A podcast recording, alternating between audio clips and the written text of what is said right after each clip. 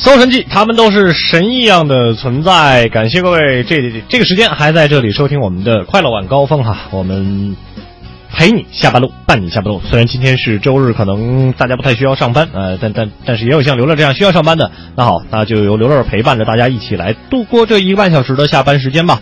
呃，我们今天搜神记首先要跟大家说到的一件事情，说实话，我看起来我我我，呃，我我我自己还是这个怎么说？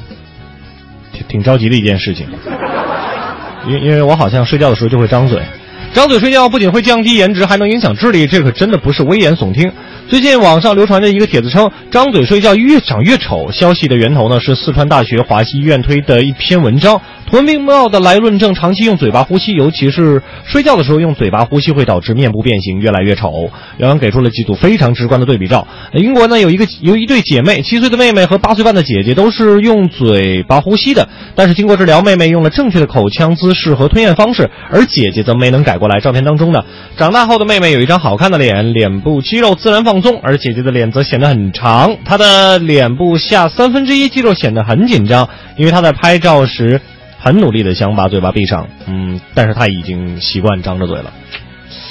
所以说，长期用嘴巴呼吸真的有那么可怕吗？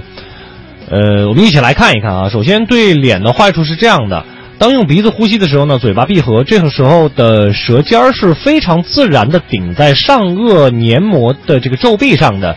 呃，张口呼吸的时候呢，舌。体后垂下沉啊，舌舌体的这个后坠后后后后后后后坠是吧？下沉啊，以以打开口腔的通道。长此以往呢，原本应该往前往下发育的这个下巴呢，很容易发育受限，形成这个后缩的面容。呃，降低的人的除了人的颜值颜值现降低之外呢，对身体也是有坏处的。我在想，那我们这些常说话的主持人，或者说经常要说话的，比如说，嗯，卖房子的，嗯，电话客服，这又会有什么？哦，好吧，想起了央视的康辉，好像他刚来，刚刚去播新闻的时候，没播新闻联播的时候，这个，呃，腮帮子上还不像是藏了一个果实之类的是吧？可能会影响吧，说话多可能会影响吧。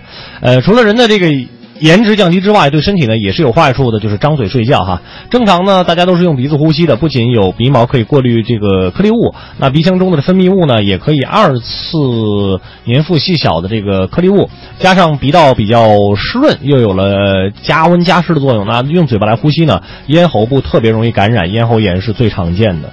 但有的时候我们睡觉的时候很难控制啊哈。比如说北京的天气会比较干，那用鼻子呼吸，第二天就会，就是鼻腔内的毛细血管就会爆裂，是吧？早上洗漱的时候发现突然间流鼻血了，也也挺尴尬的一件事情。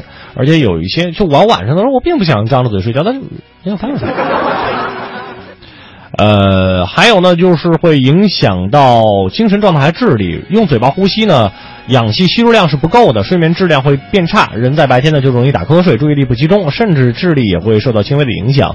所以说，呃，家长们千万不能小觑了孩子在生活中的一些小习惯。医生就提醒大家，只要发现孩子在睡觉、看电视、发呆等放松状态时，一直是用嘴巴呼吸的，就一定要注意了。还有一点，呃，孩子晚上睡觉非常闹腾，翻来覆去，甚至会打呼，这也是危险信号，一定要带着孩子及时就医，确诊是什么原因导致用嘴巴呼吸的。四周岁开始呢，孩子就有可能用嘴巴呼吸的迹象了，所以一定要注意他们的小举动，千万不要因为这个完全可以矫正的小问题而影响孩子的容貌，毕竟这是一个。看脸的社会，那句话不是说吗？不要让孩子输在起跑线上。虽然我非常不赞同这句话，但是让自己的孩子有一个怎么说？呃，非常高的颜值，还是父母们内心所期盼的吧。